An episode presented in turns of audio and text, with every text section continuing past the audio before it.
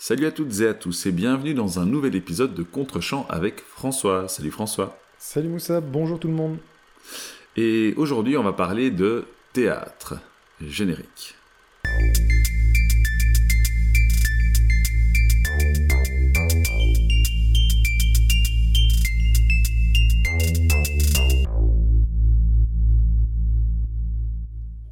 Cette semaine, Moussa, je t'ai demandé de regarder un film français, alors sorti en 1961. Le combat dans l'île est le tout premier film d'Alain Cavalier.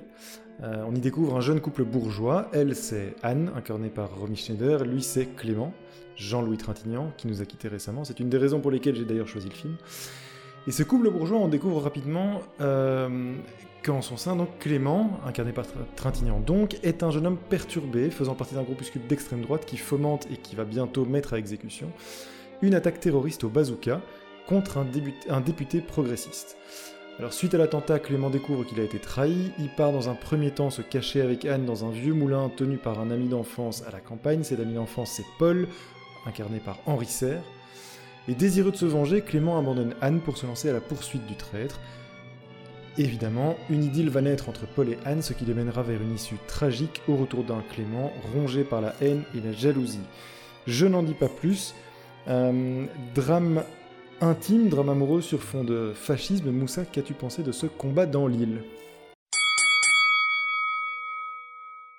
Je vais crever l'abcès, hein, mais euh, je, pense que c'est euh, un des films les plus pénibles que j'ai regardé dans ce podcast. Mais enfin. Euh, je, parle vraiment de l'expérience euh, de, visionnage. J'ai eu du mal avec celui-là. Euh, je pense que c'est notamment dû au fait qu'il a, à certains égards, il a mal vieilli en termes de, jeu notamment. J'y reviendrai un peu, un peu plus en, détail après. Néanmoins, un film surprenant. Euh, film surprenant, c'est pas la première fois qu'on fait cet exercice ici, mais c'est toujours intéressant de voir un film qui date, un film qui a en l'occurrence euh, euh, bah, une soixantaine d'années et qui s'avère pertinent dans certains, dans certaines thématiques euh, qu'il aborde. C'est assez incroyable tout le début où on, voit un peu le parcours de, Clément, qui, qui en fait ce qu'on appellerait aujourd'hui un, un jeune homme radicalisé. C'est assez incroyable en fait euh, à quel point le film résonne dans cette dimension-là. Et euh, Clément, en fait, euh, a tous les aspects. Alors, c'est pas c'est pas un domaine que je maîtrise, mais auquel je me suis quand même intéressé. Tous les aspects de la personne qui euh, s'isole économiquement, socialement, euh, politiquement, au point d'être parfaitement en phase avec le projet extrémiste euh, donc, auquel il a adhéré, puisqu'il va lui-même attenter à la vie d'un député. Mmh. D'ailleurs, il y a un des premiers dialogues que je trouve très intéressant. Euh, il a une dispute avec son père, son père qui est euh, bah, un bourgeois, tu l'as dit, un entrepreneur même. Capitaine d'industrie, ouais. Tout à fait. Et euh, Clément euh, décide de, de, couper les ponts avec sa famille. Et il dit en fait ben, qu'il a plus d'argent, qu'il a plus de travail, qu'il a plus de famille, et donc il est libre. Et le fait de détourner le sens euh, de notions qui normalement sont démocratiques, comme la liberté, c'est assez typique en fait de bah, du fascisme, tout simplement. Évidemment. On le voit aujourd'hui, malheureusement, avec tous ces mouvements fascistes qui se revendiquent de la démocratie, de la liberté, euh, du peuple, euh, alors qu'en réalité le, le, projet, lui, n'a rien de démocratique et, et, que le populisme se limite purement euh, à de l'esbrouf. Donc voilà, ça je trouve que c'est assez intéressant euh, parce que évidemment c'est un film qui qui nous rappelle que l'histoire se répète, malheureusement, et on vit à une époque où, euh, malheureusement, ça résonne énormément. Bon, ça c'est euh, pour l'élément positif que je voulais souligner. Malheureusement, le film ne reste... Point positif, le fascisme. Alors, tout à fait, voilà. Euh, vous détournez mes propos, monsieur. Ne seriez-vous, ne seriez-vous pas fasciste d'ailleurs C'est ça, ça. Alors j'ai noté un petit truc qui m'a fait sourire, mais c'est tellement bourgeois au début du film que même le mendiant qui vient leur demander une pièce, il, il a l'air très classe. Tout à fait. Euh, enfin bref, c'est un petit détail que, que j'ai trouvé drôle, mais c'est parce que je vois le film évidemment 60 ans plus tard. Alors le, il y a plusieurs références euh, au, au fascisme euh, et encore une fois ce détournement euh, ben, de la liberté, de la révolution, euh, mais toujours dans la vision fasciste du projet politique. Quelques éléments de mise en scène intéressantes. On voit donc Clément qui lui est clairement bouffé par cette haine et, par ce projet politique mortifère, en contraste complet avec son épouse Anne, qui elle cherche l'insouciance de sa jeunesse qu'elle commence à perdre. Il faut dire un truc sur, sur Anne, c'est comment on découvre le film. en fait, elle a renoncé à sa carrière de comédienne Tout à fait. théâtre parce qu'elle s'est mariée avec Clément et qu'effectivement c'est quelqu'un qui semble assez privé de liberté pour le coup. Tout à fait, et ça aussi je vais y revenir. Mais il y a une scène notamment que je trouve intéressante. On, les voit dans une scène avec un montage musical où euh, Clément tient un avion militaire en main qui est euh, un jouet donc, une maquette, euh, et qu'il observe avec fascination. Hein, cette fascination qu'on a pour la guerre quand on adhère généralement à ces groupuscules extrémistes. À l'inverse de Anne qui est à côté de lui et qui joue elle avec son avion, qui est complètement dans, dans une euh, démarche insouciante et pas du tout réfléchie, et euh, je trouvais ça intéressant. Plus tard, on voit également Clément participer à, à, des camps deux fois par mois, si je ne dis pas de bêtises, euh, qui encore une fois résonnent énormément avec les, les camps aujourd'hui euh, masculinistes et euh, extrémistes sur lesquels je reviendrai dans un instant. Et, et donc voilà, euh, comme je l'ai dit, ce, point-là est vraiment euh, alors pertinent. Je, ne sais pas dans quelle mesure il est pertinent à l'époque. Je, ne connais pas très bien l'époque, ni, ni, ayant pas vécu. Euh, néanmoins, pour des personnes qui voient ça aujourd'hui, c'est intéressant de voir que certains éléments demeurent malheureusement, ne me fais pas dire ce que j'ai pas dit, malheureusement intemporels. Est-ce que je peux déjà faire un petit point de contexte là-dessus? Parce que c'est vraiment, c'était mon premier point, mais je pense que comme tu l'as abordé, on peut régler le sort de ça. Vas-y, je t'en prie. Il faut expliquer en fait que le film sort en 61 en pleine guerre d'Algérie, c'est-à-dire qu'il sort au moment où la guerre où l'issue n'est pas encore connue. Et en fait, euh, Alain Cavalier est le tout premier réalisateur français à oser s'attaquer au sujet. Et même après la guerre, ce sera c'est un sujet qui est très peu traité dans l'histoire du, cinéma français. Euh, et donc, c'est vraiment une photographie et qui sera d'ailleurs euh, assez mal perçue à l'époque. la censure s'opposera violemment, violemment au film. Et il y a un vrai portrait de l'extrême droite, effectivement, en tant qu'organisation terroriste, avec donc ses mécanismes, ses soutiens, ses origines industrielles aussi. Euh, et pour rebondir sur ce que tu as dit, en effet, il dresse déjà un portrait qui est dramatiquement actuel, que tu vois encore aujourd'hui. C'est-à-dire que, comme tu l'as expliqué, Clément est un jeune homme qui est un garçon fasciné par les théories fascistes, qui sont donc l'ordre, on le voit, hein, il supporte pas les, manifs syndicales, la morale, parce qu'il condamne régulièrement le comportement d'Anne en lui disant qu'elle est, euh, elle est insouciante, elle est trop légère, euh, c'est une est débauchée, etc. Elle est débauchée, exactement. Euh, et à travers ça, ça c'est très frappant aussi par rapport à tous les débats qui traversent la société au moment où on enregistre le podcast, sa manière de traiter les femmes. Et ça va évidemment s'opposer en miroir avec la manière dont Paul, qui est, qui est presque l'opposé politique, enfin, qui est pas presque, qui est l'opposé politique de Clément va se comporter, euh, va se comporter avec Anne. Et puis, dernier point, euh, avant de te laisser poursuivre, ben, je l'ai dit, c'est ses liens avec le milieu industriel. Tu l'as dit, son père est un capitaine d'industrie, c'est un industriel, et on voit qu'en fait, tout révolutionnaire qu'il croit être, il est en fait, Paul était en fait extrêmement proche du pouvoir par évidemment le milieu dont il est issu et par son père, puisque lorsque euh, il, est, identifié comme le principal suspect de l'attentat euh, et qu'il est recherché par la police. Il a un coup de fil avec son père qui lui dit mais c'est pas, écoute, j'ai négocié avec le procureur, euh, ne t'en fais pas, l'attentat a de toute façon échoué, présente-toi et tu, n'écoperas que d'une peine mineure, j'en ai reçu la garantie. C'est aussi quelque chose qui est très important aujourd'hui dans les milieux d'extrême droite, il faut bien se rendre compte que ce sont bien sûr la force de frappe, ce sont des jeunes marginalisés qui sont récupérés et élevés dans une haine notamment des femmes et dans une fascination pour l'ordre, mais les gens qui gravitent dans cette élite de l'extrême droite, ce sont des gens qui sont proches du pouvoir, ce sont des gens proches des industriels, voire même des industriels eux-mêmes.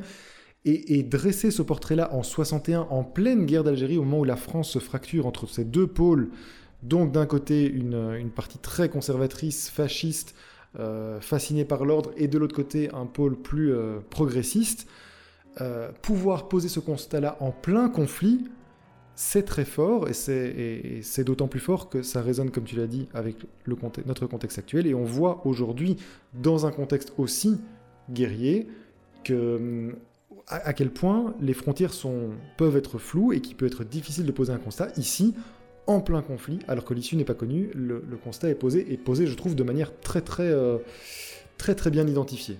Ouais, tout à fait, tout à fait. Là-dessus, j'ai absolument rien à dire. Je trouve que le film est, très pertinent sans forcément avoir cherché à l'être, parce que comme tu l'as dit, euh, le réalisateur ignorait absolument tout de, l'issue de la guerre d'Algérie. Alors, tu as abordé le point que je voulais aborder justement, à savoir donc le, masculinisme, qui est aussi euh, inhérent euh, aux théories d'extrême droite. Euh, c'est extrêmement frappant de voir la façon dont Clément traite euh, Anne, du point de vue de la morale, mais aussi simplement de la manière dont il assoit sa domination sur elle. Ce besoin de montrer que c'est ben, lui qui, qui, contrôle absolument tout et, et que elle ne peut agir que dans les limites de, de ce qu'il lui accorde. Absolument. par exemple, et comment le fait-il? Pour asseoir sa domination, il le fait notamment par l'aspect physique. Il la, souvent, il la retient par le bras, il la, il, la domine par la force. tout à fait, ou il la tient par le cou. Euh, euh, enfin, en tout cas, il y, a clairement une, domination euh, qui est alors extrêmement malsaine.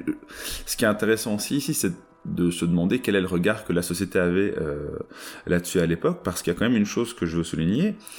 effectivement, Paul représente l'opposé politique de, Clément, mais euh, sur la question du masculinisme, il a quand même des traits communs. Par exemple, Anne euh, tombe enceinte. Pour contextualiser, Clément s'en va, Anne décide de le quitter et vit toute une période avec, avec Paul et reprend goût à la vie et donc une relation se crée entre les deux et elle tombe enceinte. Et on voit à ce moment-là qu'il a une influence énorme sur ce qu'il va advenir de cette grossesse, qui est, je trouve, extrêmement malsaine, euh, d'une part, et qui n'est pas sans rappeler le comportement que Clément avait avec elle. D'ailleurs, à un moment donné, je me suis demandé si ça allait pas être un, recommencement. Alors, ce n'est pas le cas, hein, ça je, le spoil, mais euh, j'étais surpris de voir que le, le spectre du, euh, du, sexisme, en fait, euh, ne se limite pas seulement à l'extrême droite. Et ça aussi, ça résonne. Ça résonne parce qu'on a beaucoup de gens aujourd'hui qui se prétendent euh, progressistes, universalistes de gauche, mais qui aussi, à leur façon et dans des termes différents, mais finalement avec des résultats similaires,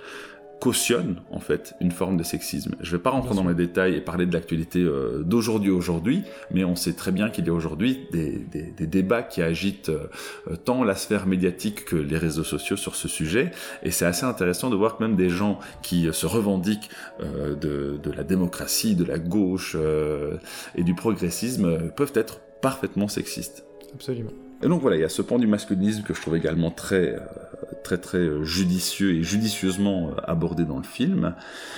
mais alors voilà, arrive ce qui moi m'a fort dérangé, c'est que le, je vais dire que le film est mal joué. En fait, je pense pas qu'il est mal joué. Il est joué comme par des acteurs et actrices de théâtre qui manquent d'expérience c'est le sentiment que j'ai. Je dis pas que c'est le cas, mais c'est vraiment le sentiment que ça m'a fait. Beaucoup de répliques euh, qui sont euh, récitées avec un manque de vie assez incroyable. Alors je pense à Paul notamment, euh, qui est qui est très plat dans son jeu. qu'on ne voit pratiquement jamais sourire et, ni jamais jouer le rire. C'est d'ailleurs assez intéressant parce qu'il y a une scène, un montage musical entre Anne et Paul où on les voit bien plus vivant et vivante que dans tout le reste du film, avec des rires qui ont l'air plus francs. Donc je me demande si on leur a pas simplement demandé de discuter, euh, comme on le fait souvent dans ces cas-là, euh, pendant qu'on les filmait, en leur disant qu'on ferait un montage. Et, je pense du coup qu'il y avait une sincérité beaucoup plus grande dans leur jeu, euh, qu'il est d'ailleurs plus un jeu pour le coup, que lorsqu'ils devaient vraiment jouer. Et ça, c'est vraiment ce qui m'a complètement en fait... gâcher l'expérience, je dirais. Euh, c'est que y a, y a, alors c'est peut-être lié à la manière dont, dont on jouait à l'époque, mais j'ai pas eu ça, par exemple, avec les Diaboliques. Mhm. En tout cas, beaucoup moins. mais ici, j'avais vraiment l'impression que les, les acteurs et, et, euh, alors Romy Schneider un peu moins, euh, mais en particulier les acteurs masculins, j'ai l'impression qu'ils s'emmerdent en fait.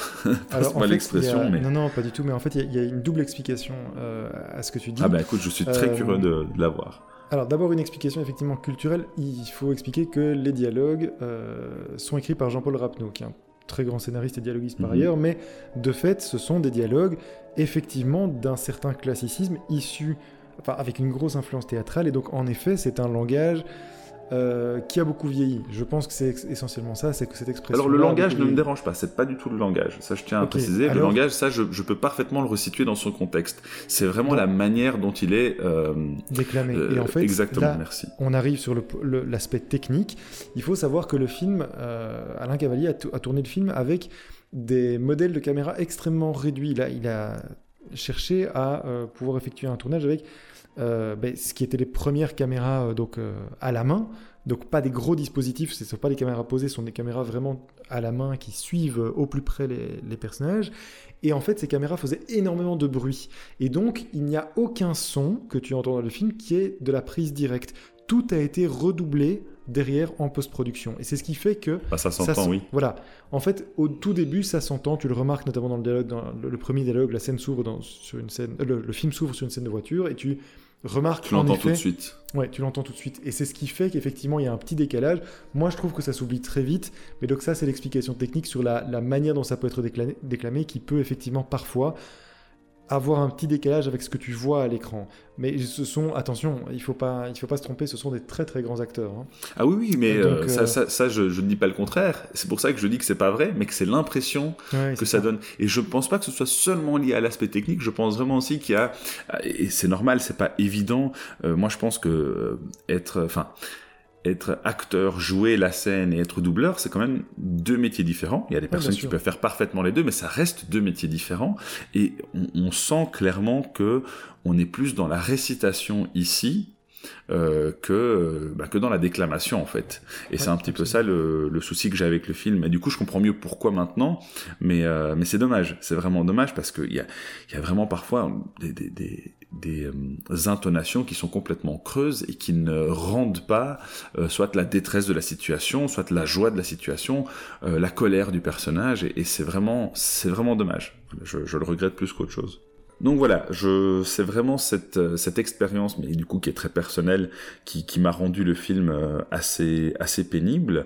Euh, et aussi, et je te laisserai ensuite euh, enchaîner là-dessus, le fait que le film euh, est assez euh, filou, parce qu'en fait, je pense d'abord aller sur un film qui, qui parle de fascisme, mais sa conclusion euh, n'a absolument plus rien à voir avec le propos qui est développé au début, ou en tout cas beaucoup moins. Finalement, le film se reconcentre sur, sur Clément, qui est... qui se comporte à la fin comme un enfant pourri gâté, euh, Bien sûr, oui. Qui, qui veut juste, euh, comment dire, euh, conforter son amour propre et son ego, en fait, tout simplement. Ouais, Et, euh, ce, qui, ce, qui est, ce qui est en phase avec la manière dont le personnage est décrit, mais du coup, le, le contexte se perd un peu, euh, et je trouve ça dommage. Néanmoins, compte tenu du contexte de la sortie du film, je, je le comprends parfaitement, et euh, il y a une symbolique dans, dans cet affrontement final, hein, puisqu'il y a un combat dans l'île à la fin. Euh, il y a, la symbolique, je la comprends parfaitement, mais du coup, voilà, il y a, il y a un switch vraiment euh, dans le film qui fait que on, part sur autre chose. Et enfin, le personnage de Romy Schneider, qui euh, n'est pas fort mis en avant au début, le devient plus après le départ de Clément, et ça, je trouvais ça très intéressant. Euh, néanmoins, à la fin, elle, elle s'efface quasi complètement. Euh, et ça aussi, je trouve que c'est euh, c'est regrettable. Voilà, j'ai fait le tour. Euh, c'est pas que du négatif. Il y a même des choses très positives, comme je l'ai dit, mais euh, mon expérience personnelle n'a pas été euh, extraordinaire. Alors je vais directement rebondir avec, euh, ce que tu viens d'évoquer à l'instant. Moi, c'est quelque chose qui me plaît beaucoup dans le film, c'est qu'en fait, il évolue et en fait, il aborde plusieurs formes de récits. Euh, C'est-à-dire qu'on commence, tu l'as dit, effectivement, c'est un, on est dans un thriller politique. Mhm. Euh, on va avoir de, de la, de la- une influence assez forte du film noir aussi à plusieurs instants, notamment Oui, à travers la, la photographie. Il y a une superbe photographie, il faut quand même le dire, Oui, de. Pierre Lhomme. Il y a du, du, du clair-obscur, il, y a des- il y a un jeu avec le noir et blanc et le cadre qui est vraiment très travaillé et qui renvoie donc au film noir. Euh, et puis, en effet, après ce premier tir, tu bascules plutôt dans un récit intime. Euh, et c'est effectivement ce triangle amoureux. Et euh, ce récit intime, qu'est-ce qu'il met en avant? C'est l'ouverture émotionnelle de Clément aussi, euh, incarné par Trintignant, mais ce sont surtout des personnages qui, parce qu'ils vont se rencontrer, ils vont s'activer les uns les autres. Paul et Anne vont se sauver mutuellement du démon qu'est Clément. Clément, lui, va, va, va trouver une ouverture émotionnelle, c'est-à-dire que plutôt qu'un un portrait d'un personnage fasciste qui pourrait être tout à fait méprisable et donc tout à fait robotique, en fait, le personnage a presque des possibilités de rédemption. Il a une ouverture émotionnelle grâce au personnage euh, de Anne, et il a même un potentiel retour vers la culture, parce que c'est un point important, je pense, de, du film. Anne, est, on l'a dit, c'est une comédienne qui a renoncé à son art. Euh, et en fait, pourquoi est-ce qu'elle a renoncé à son art? Parce qu'elle s'est mariée avec Clément, qui est ce personnage fasciste. Et tu vois en fait tout son environnement au début dans ce thriller euh, politique tout cet environnement et leur appartement est dénué du moindre signe de culture. Qu'est-ce qui règne chez Clément? C'est l'ordre, c'est la mesure, il n'y a pas un bouquin nulle part. Et en fait, c'est en arrivant dans le moulin où réside Paul que peu à peu, elle va reprendre, tu l'as dit, goût à la vie.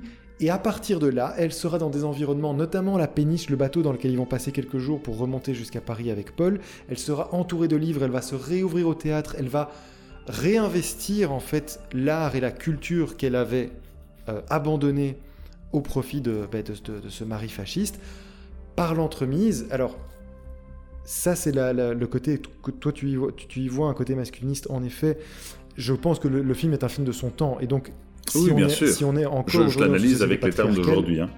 Non, non, mais tout à fait. Mais on est encore aujourd'hui dans une société patriarcale. Il est évident qu'en 61, euh, c'était encore plus marqué. Néanmoins, je trouve que le personnage de Romy Schneider est vraiment euh, fascinant parce que elle va en fait aussi parce qu'elle est symboliser le, les, différences et l'évolution entre les deux personnages que sont Clément et Paul. Euh, je me permets juste de rebondir là-dessus si tu me permets.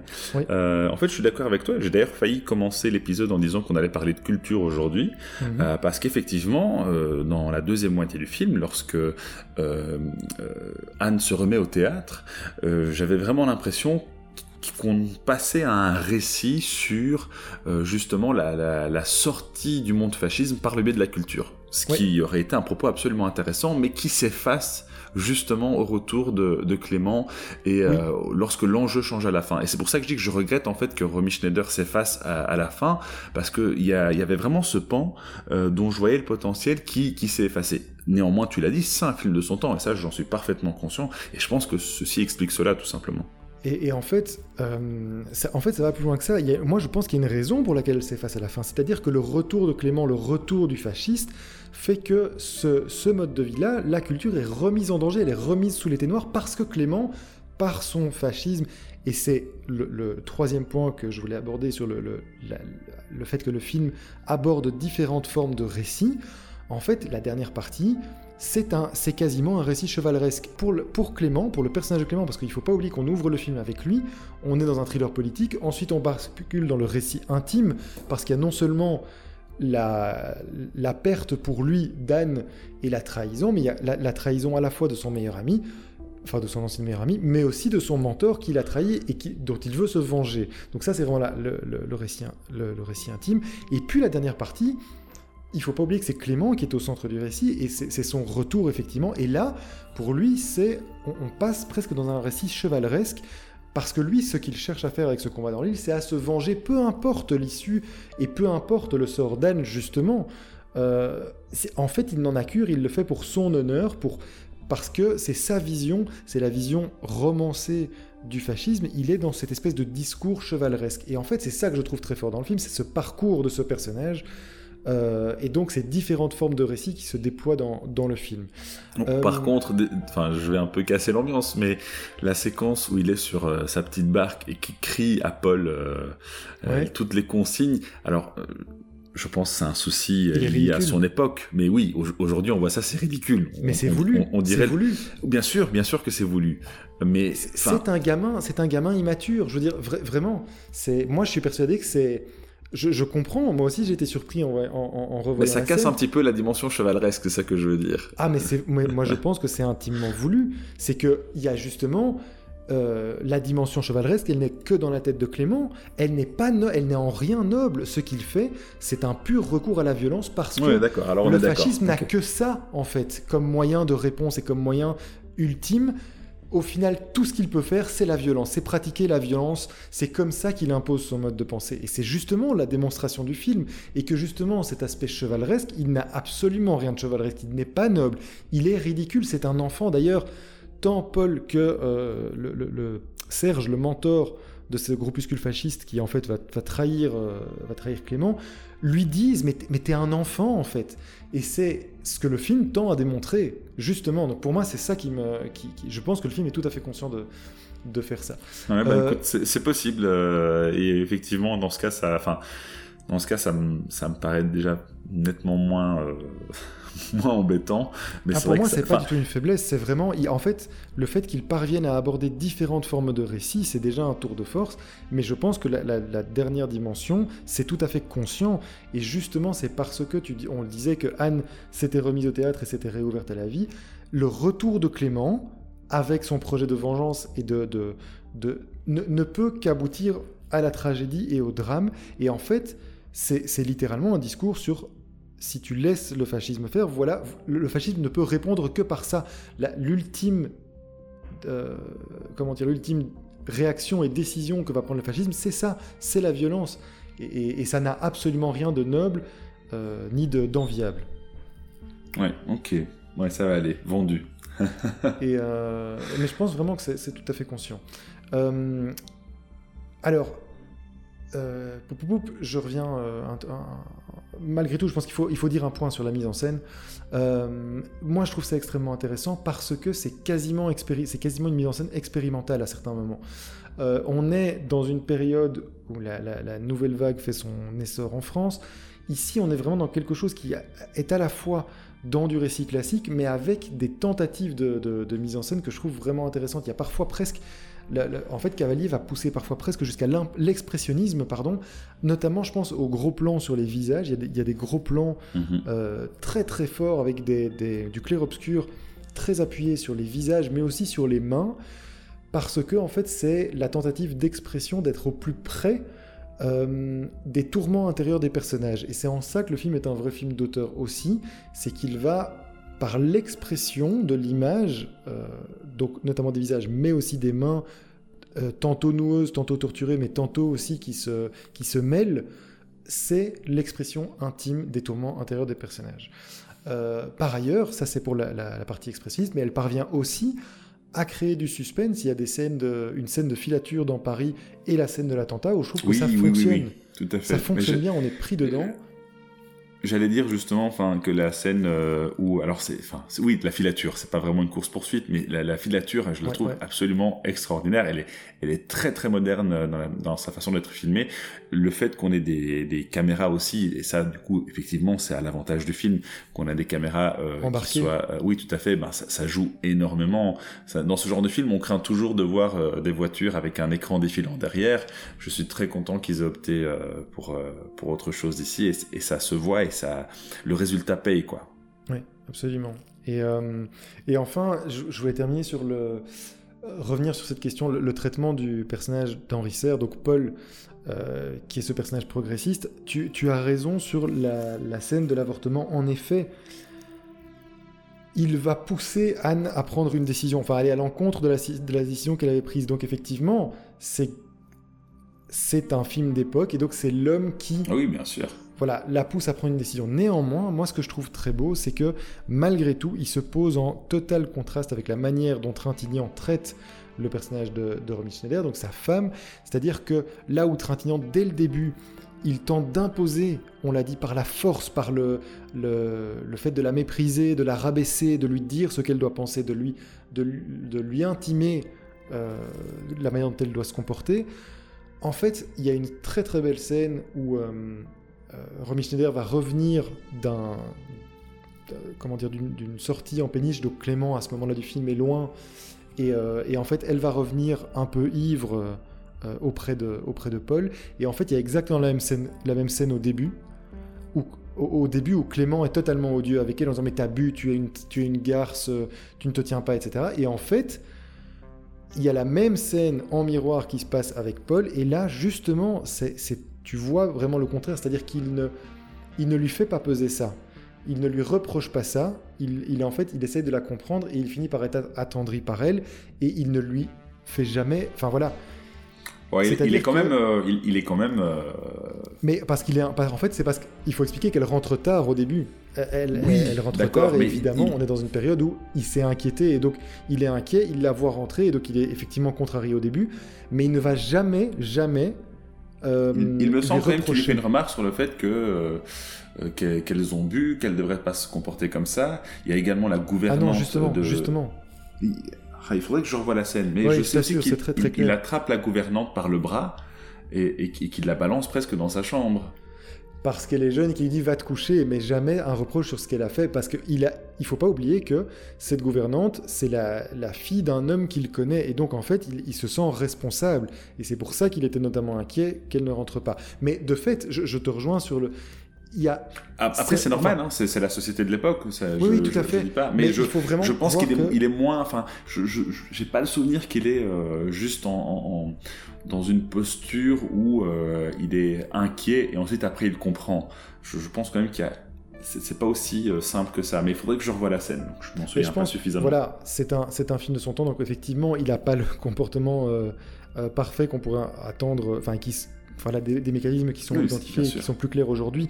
Néanmoins, c'est quelqu'un en fait qui va, qui va accepter Anne pour ce qu'elle est et, comprendre son tourment intérieur et en fait la, euh, la laisser reprendre sa liberté littéralement avec le fait de, euh, de recommencer sa carrière, euh, sa carrière artistique. Et en fait il va la soutenir, il va jamais être celui, en fait ce que j'aime bien c'est qu'il n'est pas le savior, il va, il va simplement l'accompagner, c'est-à-dire qu'il ne va pas être celui qui va lui dire tu dois faire ça, tu dois faire ci, il va en fait la laisser faire ce qu'elle veut. Et c'est notamment pour ça que lorsqu'elle est en répétition, lorsqu'elle va être sur scène, en fait, lui se tient relativement à l'écart. Il la laisse vivre sa passion et reprendre goût à la vie. C'est ça que je trouve très beau en opposition avec le personnage de Clément, donc. Euh, mais voilà, on a déjà dit beaucoup de choses sur le film. Je crois que c'était intéressant d'évoquer la, mise en scène malgré tout. Euh, et, pour conclure, moi je dirais que j'aime à la fois la précision scénaristique du, thriller politique, parce que je trouve ça passionnant et poignant, le trajet de ce personnage de Clément, qui tout détestable qu'il soit, mais on voit euh, que, Non, non, on voit rien, il est détestable. Tu peux t'arrêter là. Non, non, mais, ah oui, tout à fait. Mais je trouve que Trintignant est absolument remarquable dans le, portrait de ah cet homme, parce qu'il est, c'est un petit tyran. C'est vraiment. Euh, c'est vraiment ça, c'est un petit tyran c'est une crasse, enfin c'est vraiment quelqu'un de détestable, absolument.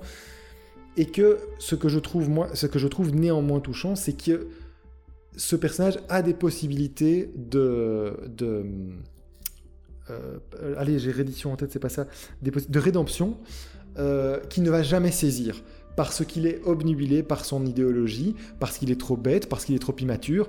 Mais en fait, via le personnage d'Anne, il a des ouvertures euh, émotionnelles possibles. Et même, il y a une scène que je trouve très belle, c'est que lorsqu'il surveille Anne vers la fin du film, en fait, il, Anne est de retour au théâtre et elle joue. Et en fait, il assiste plusieurs fois en secret à la représentation que donne Anne. Et on, dirait un c'est la cinquième fois. oui, ah mais il a une remarque très belle, c'est-à-dire que son, son, copain fasciste qui lui dit écoute, ça fait, ça fait la cinquième fois qu'on est là, moi j'en ai marre de voir cette pièce, on va quand même de nouveau rester jusqu'au bout, on y va, on se tire. Donc le gars, enfin oui, comme n'importe quel fasciste, n'a absolument rien à faire de la culture. Clément, qu'est-ce qu'il dit Clément? C'est elle n'a jamais joué aussi bien que ce soir. Ça veut dire qu'il y avait une possibilité là, il a été touché, mais c'est trop tard, il est trop loin dans son, dans son, dans son délire fasciste euh, et dans, son idéologie, il est, parti trop loin mais c'est il y a cette petite accroche qui fait que, ben voilà, s'il y avait bien une possibilité de rédemption, c'est par quoi? C'est par l'ouverture émotionnelle et c'est par la culture. C'est ça, et c'est un vrai discours très fort aussi. moi, cette scène me, touche beaucoup. Euh, donc voilà, j'aime à la fois la précision scénaristique du, film, ce, thriller politique, ce contexte, mais j'aime aussi la tragédie intime des trois personnages. Euh, et, je trouve que Romy Schneider est vraiment remarquable dans le film, même si on pense que, mais c'est parce que c'est aussi le thème du film, la fin c'est un combat entre deux visions de la France. Donc les deux visions, c'est Clément et Paul, mais je trouve qu'elle a toute sa place là-dedans et ça dit beaucoup de choses aussi. Euh, le personnage de Schneider dit beaucoup beaucoup de choses aussi sur les possibilités de, rédemption et puis de liberté de, la, du, du, personnage féminin, je trouve qu'il y a vraiment beaucoup de choses à en tirer. Donc voilà, c'était oui, ce, liberté que je voulais conclure. au sein d'un cadre patriarcal. Et encore une fois, c'est une critique, c'est l'époque, mais c'est clairement parce que elle, elle ne trouve finalement sa liberté ou sa, comment dire, son épanouissement que par euh, la relation qu'elle peut avoir avec un homme. Il y a d'ailleurs une séquence qui m'a un peu euh, interpellé où elle, euh, elle veut absolument que Paul vienne la soutenir lors de, de sa représentation théâtrale et, elle lui dit qu'elle l'aime, ce qu'il ne lui répond pas. Et, et je trouve ça intéressant. Ça, ça, dit aussi, je pense, quelque chose de l'époque et aussi du personnage dans la façon qu'elle a de s'accomplir finalement par le biais d'un homme.